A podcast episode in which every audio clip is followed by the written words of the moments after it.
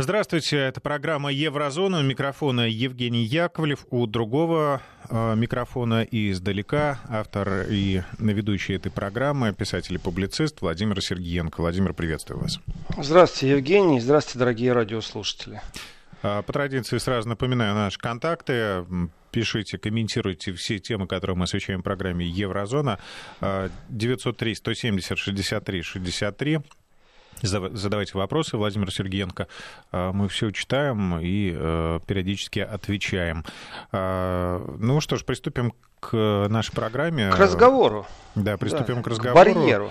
И, надо сказать, да, умеют удивлять, умеют удивлять в Европе.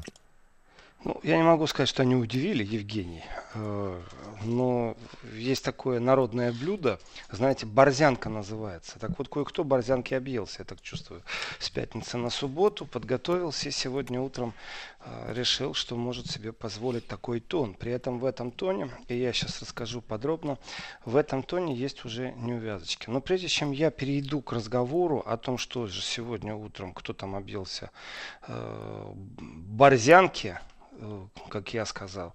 В принципе, мне бы хотелось обсудить совсем другую вещь. Очень коротко при том. А знаете ли вы, уважаемые радиослушатели, что такое презумпция невиновности? Пауза абсолютно драматическая, вопрос абсолютно э, риторический, то есть на него отвечать не надо.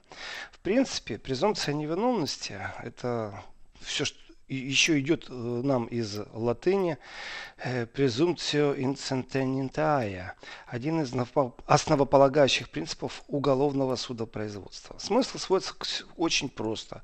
К тому, что если кто-то невиновен, пока его вина в совершенном преступлении не будет доказана, то он остается невиновен. Бремя доказывания уголовной вины лежит на обвинителе. Но, видимо, в Европе считают, это зависит от того, кто обвиняет. Я думаю, не только так. При этом э, то, о ком я сейчас буду говорить, это министр иностранных дел Германии Хайка Мас. И Хайка Мас все-таки э, сдал государственный экзамен. Он изучал право в Саарском университете. У меня теперь много вопросов к Саарскому университету и как там изучают право, если человек не понимает, что такое презумпция невиновности, разогревшая с политическими вопросами и политическими спекуляциями.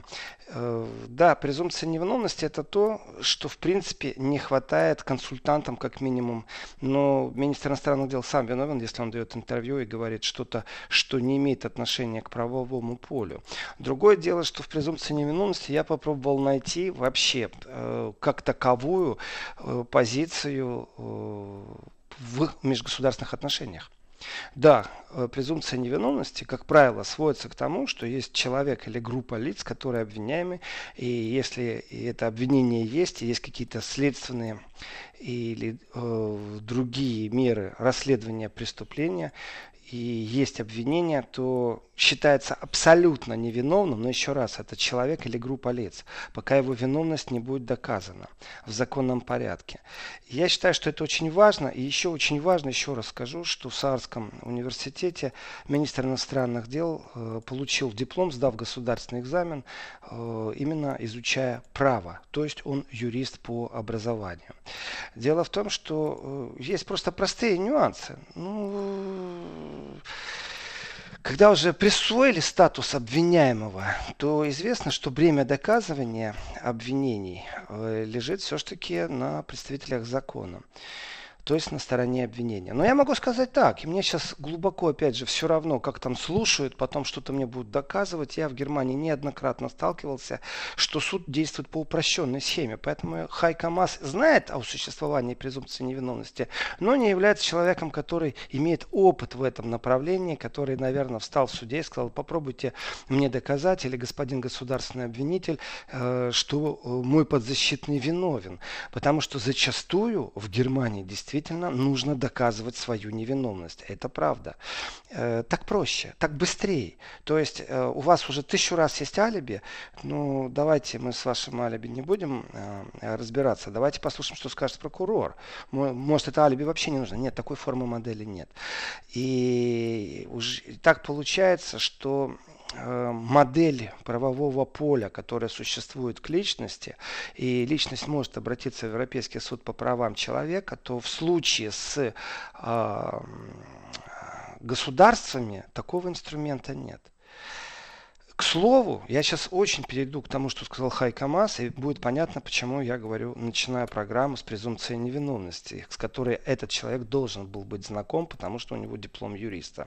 Но, к слову, о Хай Камасе, он э, возглавляет Министерство иностранных дел, и вчера я услышал э, такие пафосные речи по поводу того, что вот в Германии скоро заканчивается два года, как они входят в Совбез ООН на непостоянной основе, и э, вот что Германия сделала в ООН. Значит, все, что делает Германия под, э, в ООН или на переговорах, попытках создать э, мост между Грецией и Турцией в полувоенном противостоянии, это все, конечно же, Министерство иностранных дел. И вот вчера в пафосной речи о том, как много добилась Германия, какой свежий ветер она принесла в ООН, я внимательно слушал и узнал две вещи, которых я не знал. Оказывается, Германия, я сейчас говорю это абсолютно ерничая и издеваясь, э, принесла э, свежий ветер в ООН двумя вещами. Первыми, что тот, кто представляет Германию в ООН, э, а там есть такой момент, вы знаете, есть тоже председательствование. Ну, то есть вот люди собрались, только это все люди статусные, они представляют свои страны на площадке ООН, и есть понятие, э, понятно, что э, председательствование за столом, кто говорит, когда говорит, кому слово дали. То есть существуют определенные протоколы. Так вот, немецкий представитель свежий ветер внес, что он э, поставил большие песочные часы на стол это тем самым демонстрируя, что будет смотреть за тем, кто сколько говорит, и за регламентом будет следить. Потрясающее новшество для ООН. Э, круто. Я прям вот действительно замер вчера, когда услышал, что это свежий ветер в ООН. А второе, это что в ООН существовало негласное правило э, со времен покушения на Че Гевары гранатометом, и занавески в зале заседания, они закрыты. И связано это именно с безопасностью, именно потому что когда-то было покушение. Так вот, он сказал открыть эти занавески. Ну, в общем, вот эти два фактора являются новым ветром в ООН.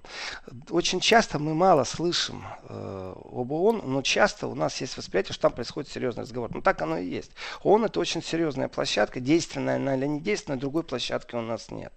Э, и некоторые вещи действительно нужно переносить на площадку ООН. Я тоже не просто так об этом говорю потому что иногда в билатеральных отношениях создается вакуум понимания, и этот вакуум понимания, э, вот как для меня, как для человека, который э, практически с утра до ночи э, сидит за информационным потоком, и этот информационный поток и ноги обвивает, и голову, и в глаза, и в уши, и в нос влазит, то я могу судить о некоторых вещах в Германии с точки зрения того, как здесь принято. И э, это не значит, что хорошо или плохо. Просто я знаю, что оно так происходит. И да, в Германии я потратил вот со вчерашнего обеда, как закончилась еврозона, до сегодняшнего утра, с перерывом на сон, огромное количество своего времени на то, чтобы найти альтернативные точки зрения по Навальному, по Северному потоку-2, чтобы предоставили площадку э, спикеру, который изящно, скажем, владея действительно казуистикой политического диалога, э, выстраивал бы линию обороны или э, линию рассудительности или объективности в отношении России. Я таких не нашел. Есть крупицы, в которых которых есть позиция людей, но эта позиция, она является, конечно же, не доминирующей в любом случае. Она там где-то, знаете, так, на, на, на последней партии двоечники сидят там, ну и сидят и сидят, они есть. То есть э, информационное поле создало все, что нужно создать для того, чтобы сегодняшнее заявление министра иностранных дел мы обсуждали. И вы знаете, например, ну вот простая, проста, простая вещь. Вот представьте себе, что у органов, ведущих расследование, вот представьте себе такую вещь, есть предварительное расследование и э, есть, например, признание того, кого обвиняют. Э, ну, на стадии предварительного расследования. Потом человек взял и поменял показания. И отказался от признательных разбирательств. И говорит, я вот не признавался этим. Вопрос. Э, суд должен учитывать эти показания вины или не должен? И вот есть ли причина отказа от показаний, которые дали, дал человек раньше? Например, они могли быть даны под давлением. Абсолютно правильно. Под физическим или психологическим. То есть то, что называется под нажимом. Не обязательно это должно быть надругательство, избиение, как многие думают. Да нет, все очень против. Просто, э, допустим... Шантаж, э, банальный шантаж. Шанта, шантаж, и оперативники зачастую прибегают к нему, это известно. Там, ты своих детей не увидишь еще 10 лет. Ну и в таком духе. Это уже психологическое давление. И под психологическим давлением человек может пойти на самооговор. Э, вот. Э, суд не должен принимать э, во внимание самооговоры, если они существовали и есть процесс доказательства давления. Я не просто так поднял вопрос о давлении. У меня такое ощущение, что инструмент давления, который сейчас применяется в Германии, ну и уже в Европе можно смело говорить, что это абсолютно профессиональное, оперативно-политическое давление. Нужно вводить новое понятие. То есть у нас политики стали оперативниками. Они реагируют прямо здесь и сейчас на определенные вещи. Так вот, оперативно-политическое давление, которое сейчас существует, жертвами этого оперативного давления является в первую очередь Навальный между прочим. Потому что из-за этого оперативно-политического вмешательства, давления, которое оказывают политики, э, которые просто рассуждая вслух разносятся э, передовицами э, топ-СМИ, давайте слово мейнстрим я сейчас забуду, а буду говорить топ-СМИ. Потому что это, конечно, мейнстрим, но давайте топ-СМИ, чтобы понятно было, что это то, что влияет на восприятие. И это мешает расследованию вокруг того, что произошло с Навальным. Потому что слишком много политиков подбежало к следователям и говорят, а ну что там у тебя? А дай-ка увеличительное стекло, я не вижу, что ты там написал. А ну-ка отодвинься, я должен почитать. И этих политиков слишком много. Не дают они следователям вести свою работу. И в таких случаях следователь, вы знаете, должен послать их черту и сказать, я вот сижу у себя в кабинете, перед начальством отчитываюсь. Надо, вот у начальства есть тоже начальство, а у того начальства уже есть те, кто работают э, по связям с общественностью. Но в данном случае уже каждый второй э, политик, э, который делает заявление, он считает, что он надзорный орган.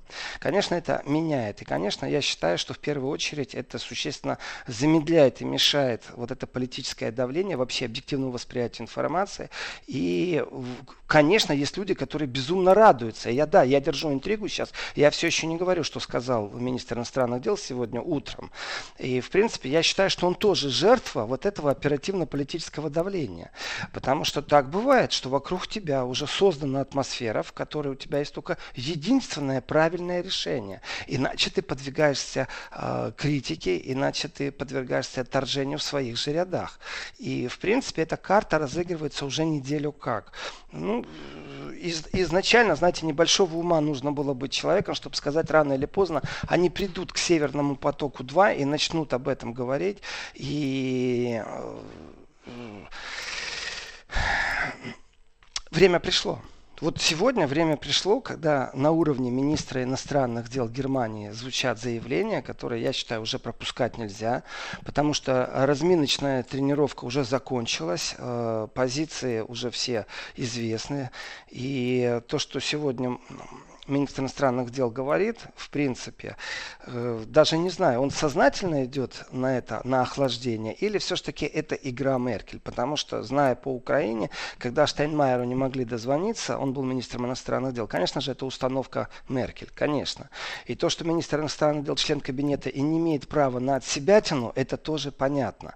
Э, поэтому игра продолжается, и пока Меркель не сказала заключительное слово, но она уже выпустила в принципе, э, не просто человека, не просто спикера, который что-то заявляет. И все знаки были, потому что спикер тоже говорил о, о том, что захотели, чтобы Навальный замолчал. Э, в принципе, у меня теперь огромное количество вопросов вообще ко всему, что происходит и именно в кабинете министров, в правительстве Германии. И главное, у меня самый важный вопрос, какое количество агентов спецслужб Германии действует на России, что они знают намного больше, чем знает российская сторона или жертва жертва. Э, в этом случае у меня тоже вопрос. Если вы так много знаете, то вопрос. Вы стояли, наблюдали, когда человеку плохо было? Или вы вообще э, в этом момент... Э, я думаю, понятно, что я хотел сказать. Или вы в этот момент действительно свечку держали? Потому что э, МАС сегодня э, бил там зонтак, высказался и потребовал от России э, в ближайшее время доказать свою невиновность. Понимаете, почему я начал с презумпции невиновности? министр иностранных дел Германии требует от России доказать свою невиновность. Э, если бы просто он сказал, докажите свою невиновность, ну, ребят, ну вам проще. Ну, в конце концов, знаете, вот так, я дипломатическим языком должен говорить жестко, вы доказываете свою невиновность, ну и нам всем легче, фу, продолжаем работать дальше. Э, но дело в том, что э, не так все просто. Наваль... Навальный явился сейчас э, пунктом, от которого выстраивается определенная риторика. То есть Навальный никого не интересует на самом деле. Он как жертва не интересует никого. Интересует многих людей совсем другие вещи. И когда министр иностранных дел говорит, что я надеюсь, что россияне не вынудят нас изменить свою позицию по Северному потоку-2. Впервые это заявлено министром иностранных дел, членом кабинета. Это значит, что это позиция правительства. Это уже не шутки. То есть, оказывается, Россия вынуждает э, рассуждать на тему Северного потока-2. Нет, ну тот же Маас вроде бы заявил, что не стоит э, сужать э, вот этот вопрос Конечно. до Северного потока, потому что это разные вещи. То есть он выступает за то, чтобы реализовывать проект, э, поскольку в нем замешаны там сотни компаний, да, десятки стран. Нет, Евгений, нет, нет. Mm-hmm.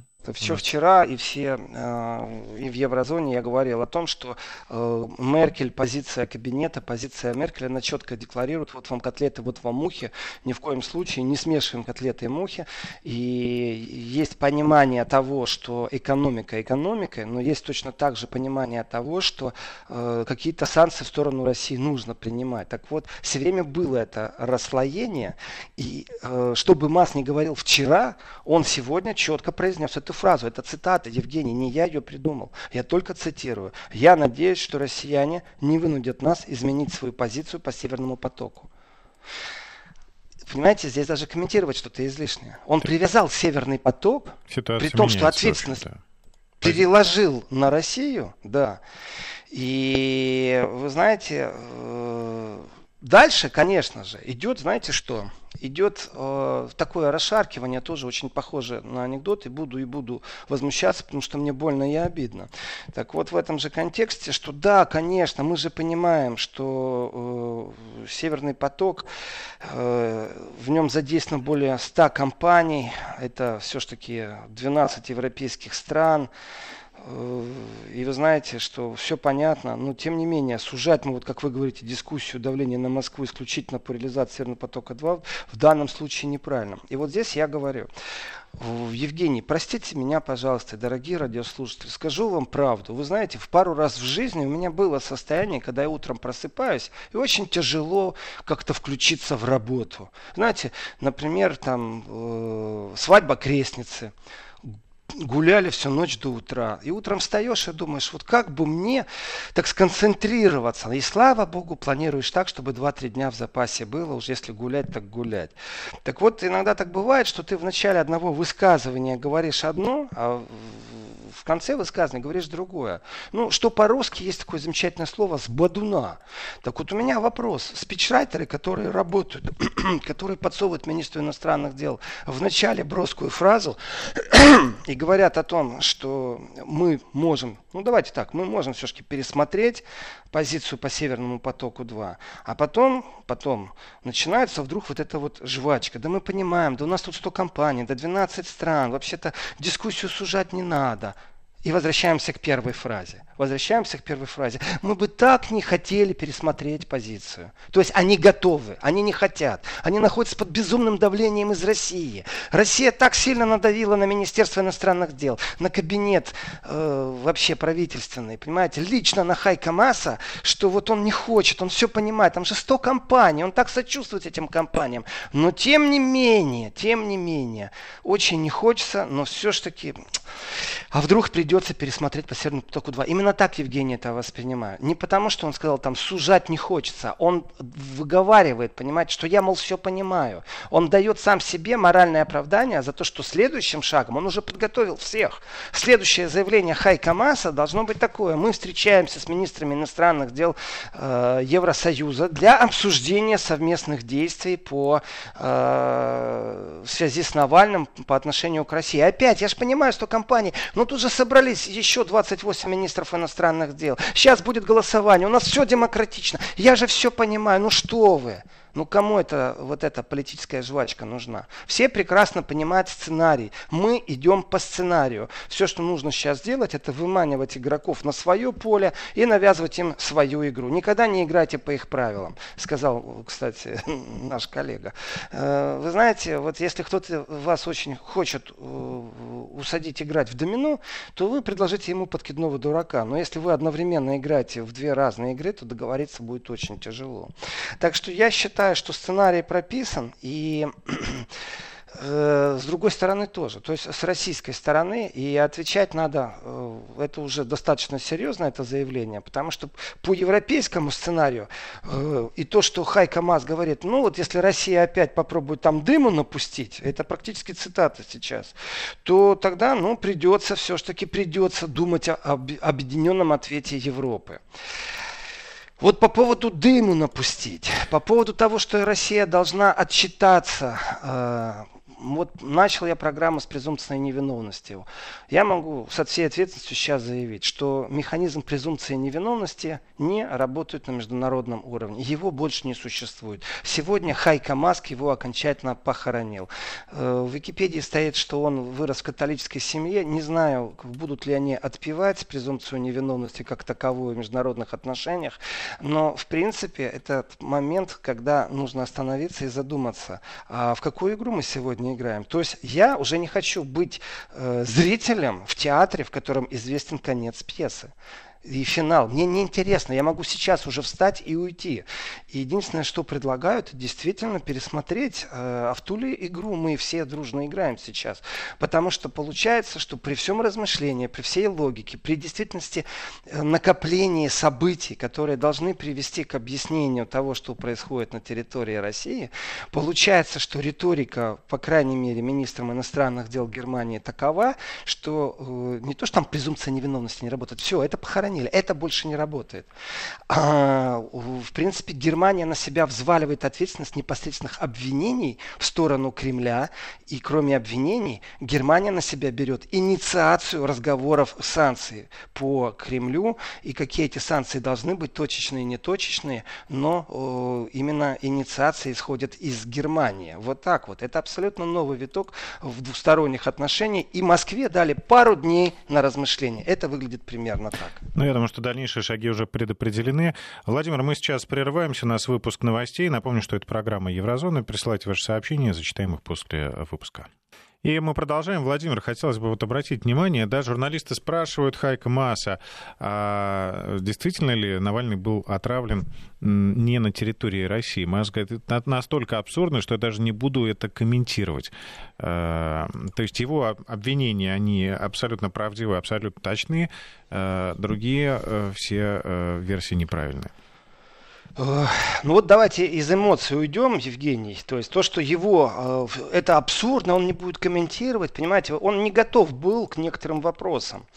Давайте так, если обвинительный приговор не может быть основан на предположении, пусть даже очень авторитетных лиц и инстанций, не может быть основан на догадках, допущениях следствия суда, не имеющих надлежащих доказательств, не может быть основан на свидетельских показаниях анонимных источников, установленные данные, которые суду неизвестны, известно, не может быть основан на голословных утверждениях, пусть даже в письменной форме, о якобы факте существования множества секретных доказательств. Я сейчас просто прочитал кусочек из Википедии, что связано с презумпцией невиновности. Понимаете, ну вот не может быть обвинительный приговор. Я представляю, э, как бы страдали бы те, у кого Хайкамаз был бы судьей, потому что он действительно не знаком с понятием презумпции невиновности, видать, прогулял пару, когда был студентом.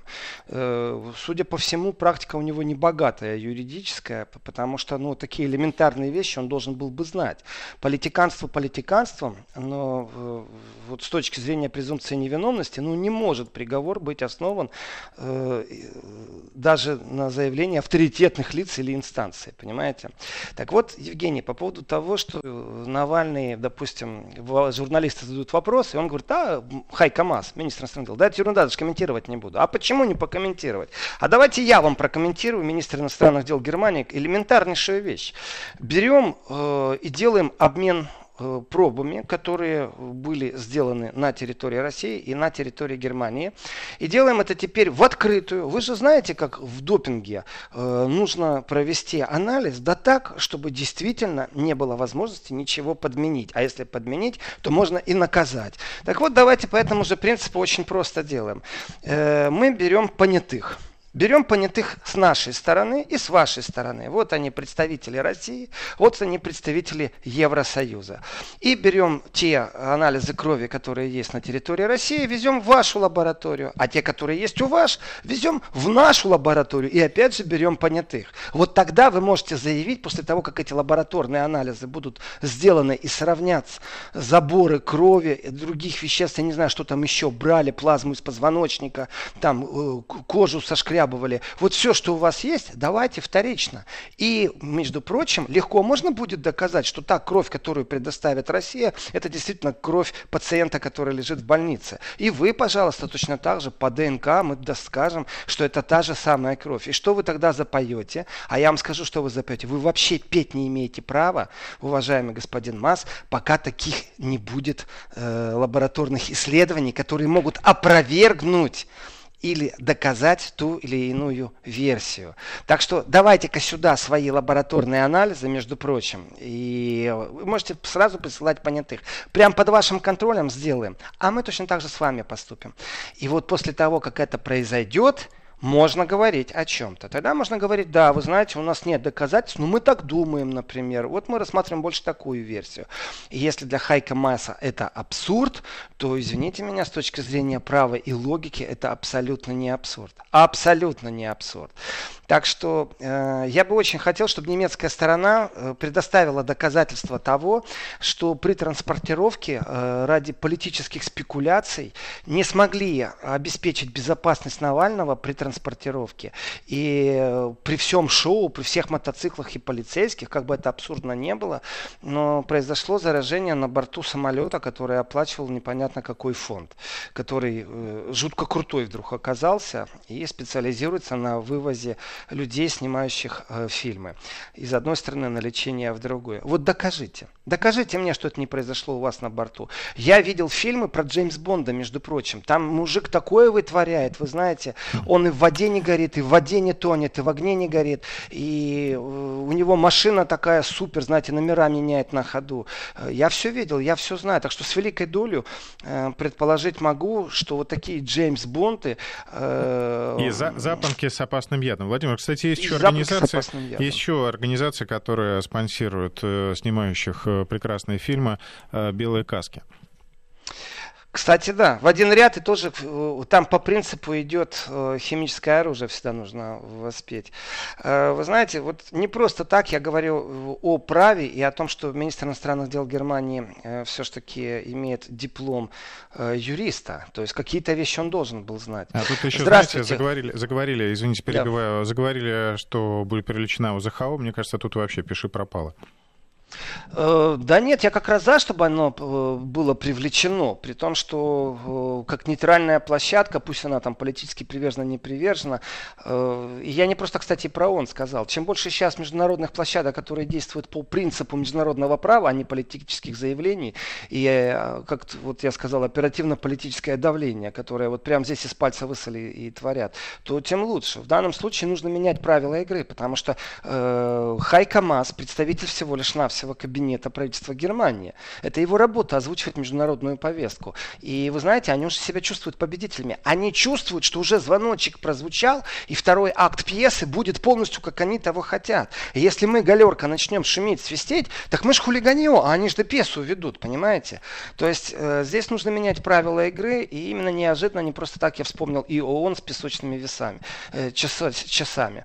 Э, здравствуйте, Калуга, Россия, Михаил Гордеев. Вопрос про Навального, про простите, верю, не верю, категория относительно. Но что же с этим Навальным случилось? Дальше я читать не буду. Вот именно категория верю, не верю. Ах, это ерунда, я не буду обсуждать. Да нет, вы докажите. Вы докажите. Докажите, между прочим, наличие э, вещества, лаборатория. То есть вы нам ничего не говорите. Но у меня даже, знаете, вот вещество, вот верю, не верю, я как раз здесь верю во все. Я в ядах не разбираюсь. В Берлине есть тропическая больница, кстати, тоже как точка, где мог бы быть Навальный, потому что в тропической тропической больницы, как раз, знаете, когда там человек едет в какую-то экзотическую страну, ему дают прививку специально, вот это туда. Но точно так же, если человек оттуда вернулся с какой-то непонятной болезнью, симптомами, то это тоже в эту больницу, и там же, если паук укусил какой-то особо ядовитый, это все там. То есть вот э, три точки, Шарите, э, военный госпиталь и тропическая больница. Где его там прячут, это еще непонятно. Так вот, по поводу э, действительно категория вере-не вере. У меня эта категория вышла, еще раз, для меня повестка Навального, она стерта, она не существует. Это уже действительно политический и юридический разговор. У меня в, в другом проблема, я вам сейчас дальше скажу. Значит, э, вот смотрите, есть много свидетельств причастности Москвы к случившемуся. Мы ожидаем от российского правительства, что оно бла-бла-бла расследует бла-бла-бла тяжелое политическое преступление. Э, значит так, у меня сразу вопрос. Есть много свидетельств причастности Москвы. А, я хочу услышать хоть одно. Я хочу услышать хоть одно. Значит, э, я все, что могу сказать, что в Германии существуют некоторые инструменты, и надо к ним тоже прибегать, потому что эти заявления, во-первых, вредят экономике Германии, и они не являются э, действительно прагматично-экономическими заранее. То есть это нас подводит к определенному порогу, где дальше только пропасть. Э, или же предложение, а давайте-ка, ребята, я не раз это говорил, что Северный поток-2 будет достроен. Он будет сто процентов достроен, кто бы что ни говорил. Весь вопрос упирается в два пункта. Пункт номер один. Когда? Пункт номер два. Кто будет владельцем трубы? И вот здесь вот, ребята, поверьте мне, за такие деньги стоит поиграть и в долгу, и полоббировать разные интересы. Здесь много что можно говорить, но я возвращаюсь к другому. По поводу свидетельств причастности Москвы к случившемуся. Вы знаете, вот когда министр иностранных дел такие вещи говорит, есть э, много свидетельств. Я очень рад, возвращаясь опять же э, к презумпции невиновности, к правовому полю и говорю, что свидетельские показания они есть, но суд, обвинительный приговор не может быть основан на анонимных показаниях. Ну, не может. А, и вот если кто-то голословно что-то утверждает, пусть в любой форме, в письменной, а сегодня не надо в письменной, сегодня это можно выйти в интернет и сказать «я знаю». И то количество людей, которые профессионально говорят о том, что причастна Владимир? Москва. Да, да, я вас буквально на несколько... Пауза. Да, техническая пауза, и скоро продолжим. Вести ФМ часть регионов еще не от нас отключилась, но с остальными всеми продолжаем. Если есть доказательства, и эти доказательства вещественны, а не заявления, даже не анонимные, э, то третьи лица, которые начинают рассуждать на эту тему, то, в принципе, я тоже могу сказать, что министру иностранных дел нужно доказывать, вот сейчас нужно доказать, пусть он предоставит в течение э, трех дней э, ну ладно, давайте дадим ему 3,5, а еще лучше 3,5, плюс еще 2 часа и 10 секунд. Или что-то в таком духе, чтобы внимание сконцентрировать было на том, какие мы благородные, что мы даем дополнительное время. Пусть он докажет, э, не голословно утверждая, что даже обсуждать он не будет, а что отравление не произошло в процессе перелета, потому что Джеймс Бонды, они такие, вы знаете, если есть политический заказ, то дискредитация может быть чего угодно. И в этом отношении, э, если вы такие умные медики, а также политики, а также тех, кто работает в спецслужбах, то вы должны были взять пробы непосредственно, лично, вместе с...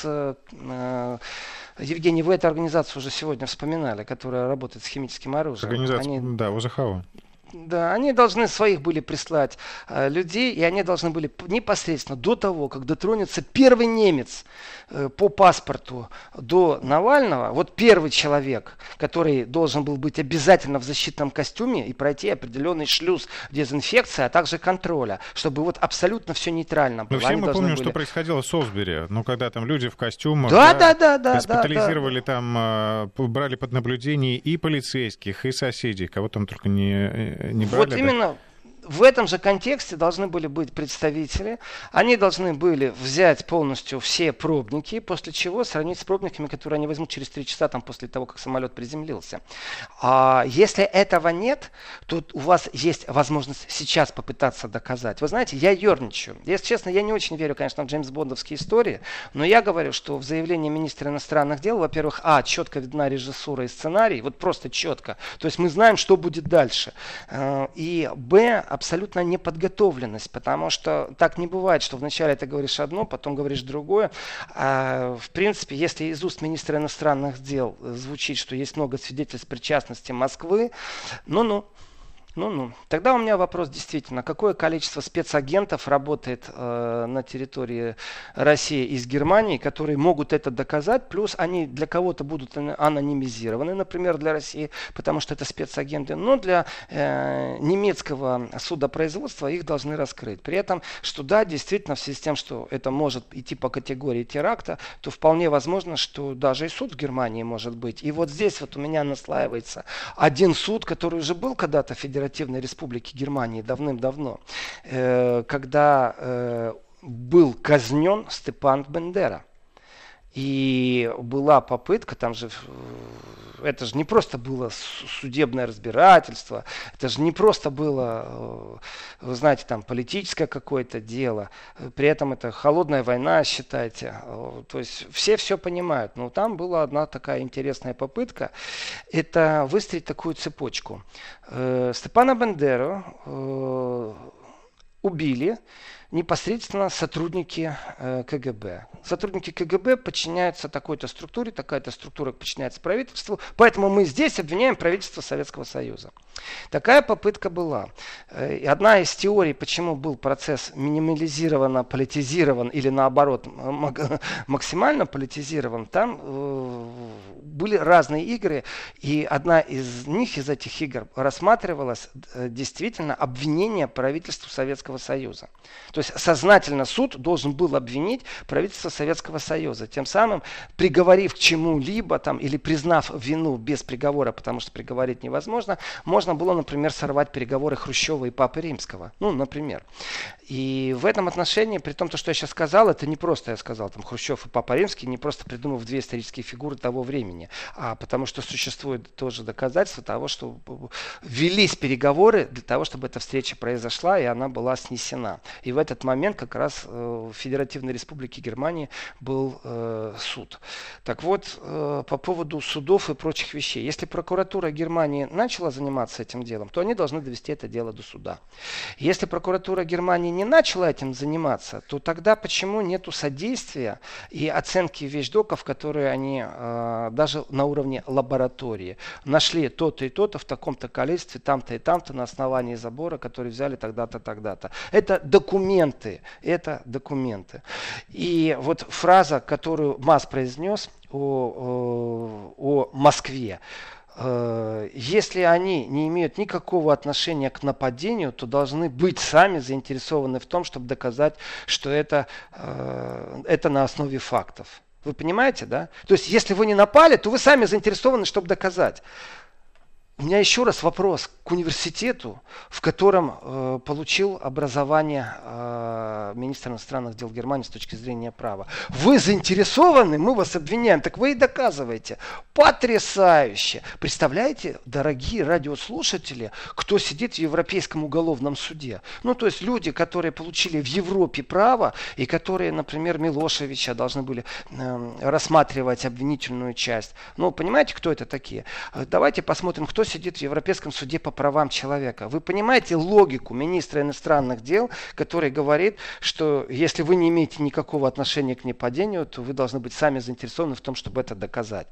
Ну, или спичрайтеры у него совсем какие-то э, с очень плохими оценками, знаете, так, ну, э, хорошие люди, но плохие специалисты. Так бывает, что кто-то к себе приближает хороших людей, но плохих специалистов. По принципу, ну, я же не могу тебе сказать, ты же не друг там, или сын моего друга. Ну, золотая блатная молодежь какая-нибудь, еще что-то. Я не знаю, что это, но для меня это чудовищно, для меня это катастрофически. То есть вы заинтересованы, вы доказываете. Это логика на самом деле провинциального политика, который пробует выстроить что-то на перепалке такой, знаете, бабушки, дедушки, пенсионеры, и, те, кто получает социальную помощь, безработные, чтобы получить три лишних дополнительных голоса, обвиняя своего оппонента, что я лучше буду сейчас второй рукой вот здесь вот на региональном уровне. Это политиканство, это не имеет никакого отношения к правовому полю. Но оно типичное для Германии, я скажу, очень часто именно так выстраиваются у них разговоры. А ты докажи, что ты не фашист. А ты докажи, что ты не Кремль Ферштея или Путин Ферштея. Ну, Ферштея в смысле, что ты понимаешь. Вы знаете, в последнее время вот эти вот все обороты, я, я думал, что мы уже закончили, что мы уже прошли полосу, в которой э, ты можешь стать не рукопожатным, потому что ты рассуждаешь на тему э, и оппонируешь э, с точки зрения просто иной. Но оказывается, иного мнения не будет. И если Германия, уж поверьте мне, председательствуя в Европе, устами министра иностранных дел говорит о том, что мы можем пересмотреть, нам не хочется, но мы можем пересмотреть политику, и ответ Москве мы будем тут с европейскими партнерами обсуждать. Еще раз, Германия сейчас председательствует. Министр иностранных дел сегодня Германии это заявил, что если Россия заинтересована, должна сама оправдаться, а не дымовую завесу пускать. Это его слова, это не мои. Если если в ближайшие дни российская сторона не внесет вклад в расследование и все закончится вуалированием и дымовыми завесами, то придется исходить из того, что Россия что-то скрывает. Браво! Браво! Я потрясен, я в восторге от министра иностранных дел. Какая глубокая логика! Какая драма! И нам и нашим партнерам придется обсудить ответ. Нам и нашим партнерам по председательствам в Германии, в Евросоюзе будем обсуждать портрет. Ответ. Ура! Ура, я, я потрясен, я в восторге, действительно очень крутое заявление министра иностранных дел, но это нас ни в коем случае э, не освобождает, вы знаете от чего? От того, что мы должны бороться за себя. Вот я считаю, что это надо делать. Нравится, не нравится, э, можно молчать, можно ничего не делать, но тем не менее, тем не менее, Э, есть моменты, когда действительно нужно менять правила игры. Вот это вот западное правило игры, в котором, ну ты же заинтересован, ну так ты же и оправдывайся. А мне нравится сообщение из Свердловской области. А если вот э, вся эта доказательная база развалится, немец пустит себе пулю в висок? Ну когда-то должны все отвечать за свои слова. Вот нужно действительно что-то э, добиться, чтобы Хэкма за свои слова ответил. Ну, не так жестко, но я понимаю и иронию, и понимаю насчет пули виска. Нет, конечно, пули висок нет, но себя можно сложить полномочия. Да, да. И, и я так скажу, что в принципе, в кавычки надо брать тогда, э, пулю висок. Э, вы знаете, э, есть, есть нюансы, и в этих нюансах, конечно, в дипломатических разговорах, давление, которое, э, давайте тоже, моя программа Еврозона, моя программа не называется, а почему прокуратура России э, там не делает то или делает то-то. То есть я не занимаюсь внутренними проблемами, но я же понимаю, как некоторые вещи происходят. И я понимаю, что если пришел уже запрос от врачей, э, и по линии Интерпола тоже может прийти э, запрос, и, э, например, э, была ли опрошена жена Навального как свидетель, знает ли она что-то и прочие-прочие вещи. Это все оперативно-следственные мероприятия. И в данном случае то, что делают немцы, знаете как? Они... Э, я вам расскажу, как это выглядит. И это тоже, кстати, типично немецкая вещь. Представьте себе песочницу, в которой сидит один ребенок и вот строит какую-то модель песочную. Ну, там машинками наполнен, знаете, этот, э, скажите мне, как называется эта штучка, чей ребенок, который играется, Пасха или как она, кулич песочный делает, ну, что-то в таком духе. Ну, и подходит к нему... Формочка, да формочка, вот формочка, песочная формочка, и к нему подходит второй ребенок, сразу представьте его в таких шортах с подтяжками, типично баварская одежда, и говорит, э, молодец, теперь вот чуть-чуть правей, теперь чуть-чуть левей, а вот это еще лучше. Да я и так сижу в песочнице и так играюсь, мне не нужны твои команды.